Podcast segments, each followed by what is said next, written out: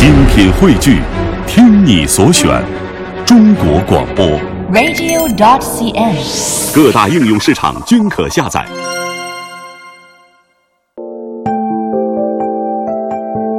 听众朋友好，欢迎走进今天的健康之家，我是张希。今天是二零一四年的五月二十八号，农历的四月三十号。在今天节目的开始部分，咱们先来说说染发。那我们的爸爸妈妈上了年纪，不经意间有了不少白发。染发呢，能够遮住他们的白发，舒缓我们老年朋友觉得自己年老的心态。但是，经常染发到底行不行呢？可能很多老年朋友也听说过，说染发剂对人体不好。那么，我们怎么样能减少染发带来的危害呢？在今天的节目当中，编辑林燕和西子就老年人经常染发行不行这个问题，首都医科大学附属北京朝阳医院皮肤科主任医师曹梅大夫。北京协和医院皮肤科主任医师张涛大夫，啊、两位大夫还有两位化学教授，他们是清华大学化工系蒋国强副教授，还有北京联合大学生化学院的马刘强教授。在今天的节目当中，我们分享两位医生的观点。从质疑中发现，从采访中分析，从沟通中辨别。毛肺主气，这个肺气我们老年人是不足的。莫言小说的残句特别多，朗读时肺会彻底的排空。返老还童术，其实它是一个讲的地沟油经过加工，你是肉眼你是看不出来的。没有防腐剂，食物很快就烂。那么烂了以后，它造成的危害比防腐剂的危害。那雾霾天严重的时候，没有紧急事情就不要外出了。这样做到底行不行？这样做到底行不行？健康之家广邀专家学者为您去伪存真，探寻有效生活。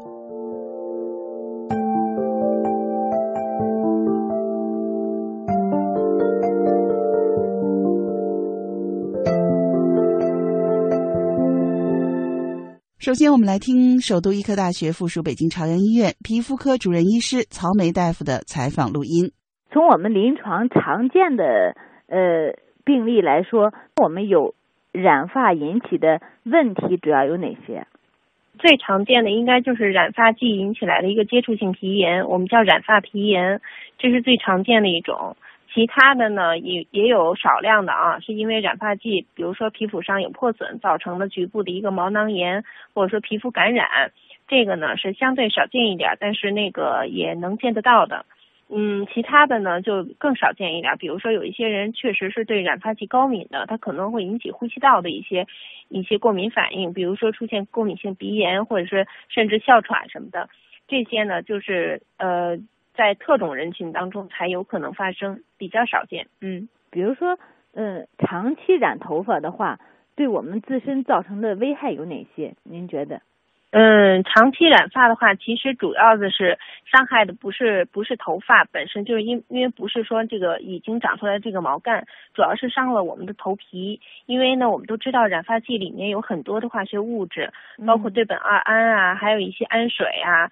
还有一些氧化剂、过氧化氢，这些都是染发剂当中一些必然的成分。那么这些成分呢，第一，有些人认为呢，它可能还是有一定的致癌性在存在。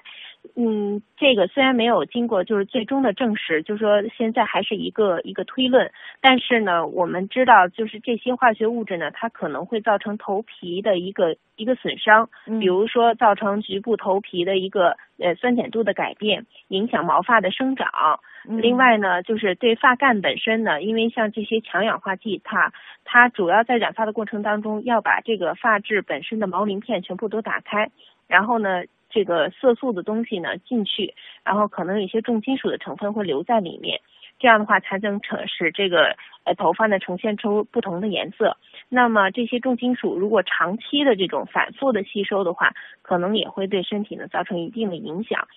这些呢都是就是我们的一个推论，但是究竟多少次染发，或者说多么频繁的染发才能够造成这个伤害，现在还没有。就是因为这是一个个体化的东西，或者说呢因人而异的。有些人呢，他可能就是自身的这种代谢能力比较强，那么可能那个还相对的好一些。那么有一些，比如说呃孩子，呃那个未成年人，或者说呢本身这个体质比较差的人，或者说呢就是头发本身，比如说头皮已经有一些损伤的，既往有一些损伤，比如说他已经有毛囊炎或者脂溢性皮炎的存在，那么这些化学物质呢就可能对他的这个伤害呢就会加大。嗯嗯，这个是需要我们注意的。嗯嗯，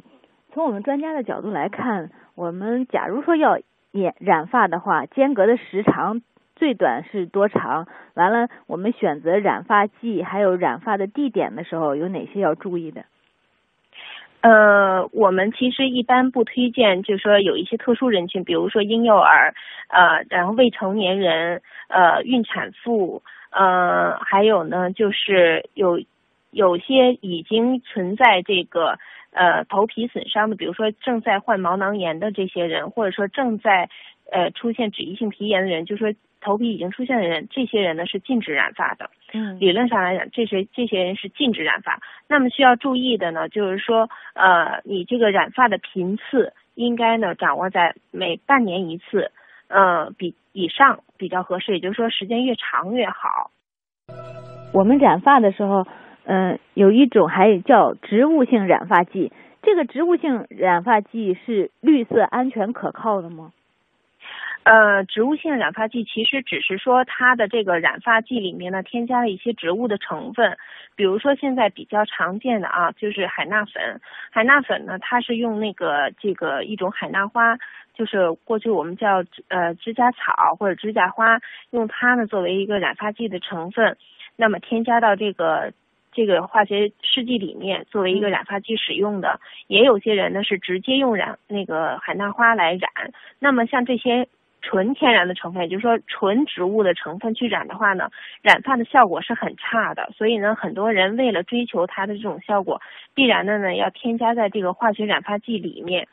所以就是所谓的植物染发剂。嗯，我们要分区分它是纯植物的，比如说我就是海纳粉，还是说我是添加了海纳粉成分的呃化学染发剂，这是不一样的。我们其实还是比较常见的，能够取得一定很好效果的，比如说上色时间比较短、维持时间比较长的，这些都是属于化学染发剂，呃，不，并不是纯植物的这些染发剂。嗯嗯，所以呢，就说在使用这种化学染发剂的过程当中，一定要小心它对自身的这个头皮的这种伤害。我们要是选择染头发的话，尤其对我们中老年人来说，它有哪些就是要注意的？嗯，首先呢，我们就要判定自己能不能染发。嗯，比如说，咱们刚才说到了这个头发正在呃这个经历这个比比如说脂溢性皮炎呃毛囊炎，就是头皮有损伤的过程当中，是绝对禁止染发的，以免造成了那个局部的一个呃很严重的伤害。那么第二就是要考虑它的过敏性，呃，因为染发剂呢它的化学成分复杂，造成过敏的这种可能性呢应该说还是相当大的，所以呢我们要在这个。呃，比如说耳后发际这个位置呢，要做一个这个嗯这个测试，要做一个这个过敏的测试，保证它没有对我们造成一个很严重的过敏反应才能使用。嗯，再有一个呢，就是关于这个染发频次的问题。染发的频次呢，我们刚才到了，最好呢不要就是。呃，过于频繁，比如说有些人，我甚至可以见到他可能因为这个，嗯，这个外观的问题啊，可能头发长得比较快，所以呢，甚至二十天、一个月就要去染一次。这样的话呢，我觉得，呃，可能这个频次太过频繁的话，对我们的头皮的伤害就比较大了。呃，还有一个呢，就是注意我们选择这个染发剂，如果说确实是纯植物的，可能相对会安全性高一些。如果是呃，这个化学染发剂，那么我们还是要选择我们平时，比如说呃比较信任的，呃或者说以前经常使用不会过敏的这些染发剂，嗯，作为染发剂使用，嗯。世间万种风情，只在耳边收藏。老年之声，金色好时光。呃，给头发做营养、做保养，从我们专家的角度来看，这个对身体有伤害吗？那要看什么用什么来保养。其实我们头发正常的生长呢，主要需要的就是这个维生素类的东西，特别是 B 族的维生素，对头发的生长呢还是很有帮助的。所以为什么过去你像呃呃有一些这个头发的保养，比如说用淘米水，用这种弱碱性的这个呃这个淘米水去洗头发，因为它淘米水里面呢含有一些那个谷物，就是含的这些 B 族维生素比较丰富。那么呢，这种呢也是一个很好的一个头发保养的方式，呃，像这种头发保养呢应该是对的。但如果说你用一些化学的东西去做保养，那就不是真正的保养。我我觉得，就作为一个临床顾者来说，还是推荐我们通过食物，通过我们的日常的一些习惯，比如说经常的梳头，经常的这个增加头头皮的这种血液循环，通过这种方式来保养我们自身的头发。对我们。平常人来说，假如说要让我们头发长得好，然后不掉发，嗯，您能不能再给我们说几点？我们有什么要注意的，或者您推荐我们做些什么？首先呢，我觉得饮食上应该要要特别的注意，比如说对头发比较好的饮食，一个是 B 族的维生素很少，那么有一些绿叶子蔬菜、粗粮这些呢，含的这个呃成分都比较丰富，比如说黑芝麻，然后呢，还有像一些。呃，燕麦，它们的里头 B 族维生素都很丰富。那么还有呢，就是我们比较这个耳熟能详的何首乌，这些呢都是我们保养头发很好的一些食品。那么还有呢，就是我们要可以经常的按摩我们的头皮，因为我们都知道头皮上有很多的穴位。那么经常的按摩，或者是通过这个木质、骨质的这个梳子梳这个轻轻的梳这些头皮，那么可以呢达到局部的血液循环。促进的这么一个作用，也会让我们头发长得比较好。再有呢，就是我们在洗发洗发的过程当中呢，不要过度的去牵拉，因为我们都知道湿头发的时候呢，如果你过牵拉，它是很容易脱落的。所以呢，在这个洗发的过程当中，要选择比较温和的、适合自己头皮发质的这种呃洗发水。然后呢，注意头皮局部的清洁。然后呢，不要过度的牵拉，不要过度的用。这个热吹风反复的吹头皮，呃，这些呢都是对头发比较好的一种方式。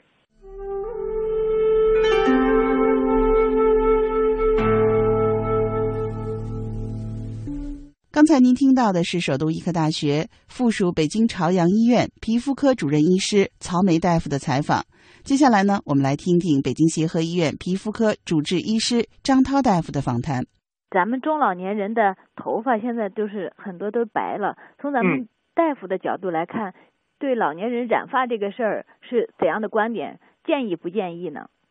嗯，首先的话呢，呃，现在这种染发剂的话呢，多多少少都会含有一些重金属的元素啊，啊，或者是一些化学的一些东西。所以这种染发来讲的话呢，对伤体呢是有一定的伤害的。所以呢，如果没有特别的这种呃。这种工作需要或者生活需要的话呢，尽量能少染就少染。相对来讲的话呢，可能有一些植物的一些染发剂会稍微好一点。嗯啊，但是呢，就是说呃，我们总体原则呢，就是说尽量减少这种对头皮的一些刺激，因为很多人都会因为染发过敏，一旦出现过敏呢，呃，就是后果都很严重。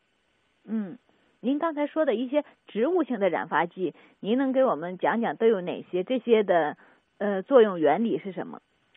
呃，有一些特殊的一些，就是这种植物的染发剂，像咱们最常用的、最多的这种，嗯，它分为两大类，一大类就是我们咱们用的那个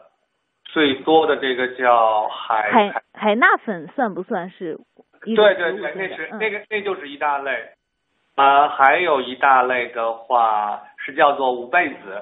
也是一种中药。嗯，它是供那个墨水啊、塑料啊染色的用的。嗯，啊啊，他们一般一般的像植物染发剂，主要就是海纳粉染植物染发剂和五倍子的天然植物染发剂。嗯，啊，主要是这两大类。这两大类的话呢，相对来讲啊，嗯，就是含苯啊、含金属元素啊，相对来讲几乎不含或者很少。嗯，啊，它这种的话呢，对皮肤的伤害啊会稍微少一点。但是具体的，因为这种没有在我们临床没有做过这种海纳粉的一些实际的临观，目前呢都是通过患者的一些临床的东西，就是说循证医学的东西证据还不够充分，它到底会不会有什么其他的一些反应啊什么的，目前在循证医学方面没有一个明确的证据，只是说明它呢，因为它是从植物里面提取来的，可能要比这些呃化学合成的这种东西呢，对身体的伤害会小一些，在致癌性方面呢要低一些。但至于它有没有什么相关的一些问题，可能还需要呃更多的这种临床的循证医学证据和时间来证明。哦，也就是说，这个海娜粉和五倍子到底就是是不是一点儿呃零伤害，还是没有定论的？有的人说这个是没有伤害，有的说是有伤害，这个还有待于进一步的实验。对对，就是说，第一呢，它的确比那些化工合成的，它的这种对身体啊、对皮肤的损害呢，的确是要小。嗯。但是的话呢，目前在循证医学方面呢，没有一个充分的证据证明它就没有伤害，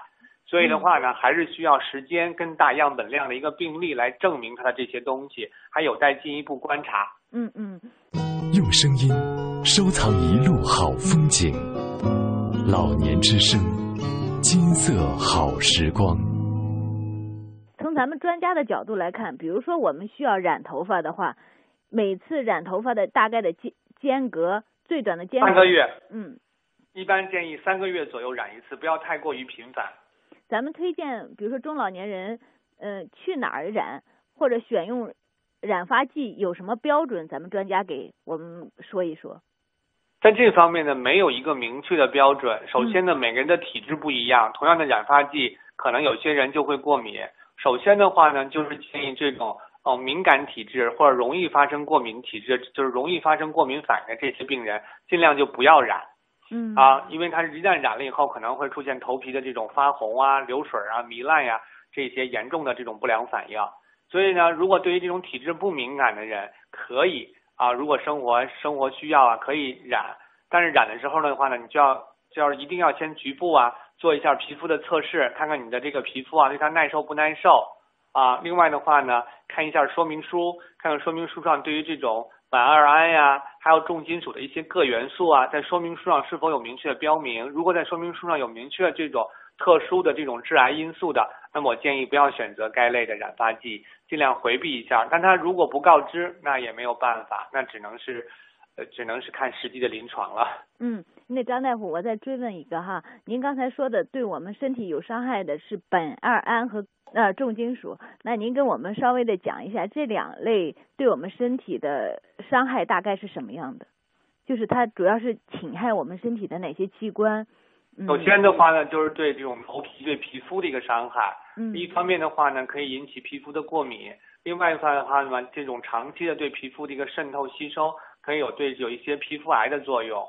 第三个的话呢，就是说经过如果这种长期反复的多次使用这种啊含有这种化学元素的这种对身体不好的这种染发剂，那么这种吸收入血的话呢，可以引起一些内脏的一些肿瘤，例如血液病、白血病。等等，那我们呃去染头发前或者染头发的过程当中，呃染头发后这期间有哪些注意事项？您要提醒我们的。首先的话呢，就是在呃染头发之前的话呢，最好先做一下养护啊，把头发先养护好啊，在这个头发表面呀啊，这个形成一层保护膜，然后呢，提前一到两周先做一个。就先做一个护发的一个保护的一个治疗，嗯啊，另外的话呢，你在染发之前的话呢，为了避免药水啊对头皮啊对这种颜面部的一些刺激，因为有的时候可能难免会蹭到脸上来，所以的话呢，你要在做的时候呢，给脸上抹一些隔离霜啊或者保湿霜啊，起到一个隔离保护的作用，防止皮肤呢在接触这些东西发生过敏的问题。嗯，呃，如果我们中老年人不染发的话，又想爱美，您有没有什么建议？比如说戴假发可以吗？嗯，戴假发那要看季节，一定要看你的人。现在一些人工的一些假发照做的效果还是挺好的。嗯，其实还是纯天然的是最美的。到头发白也未必就不好看，可能更自然的就是最美的。在今天的节目当中，我们分享了两位医生的观点。在下周的同一时间，我们就染发剂到底行不行这个话题呢？我们再为您采访两位化学教授，我们听听专业的说法。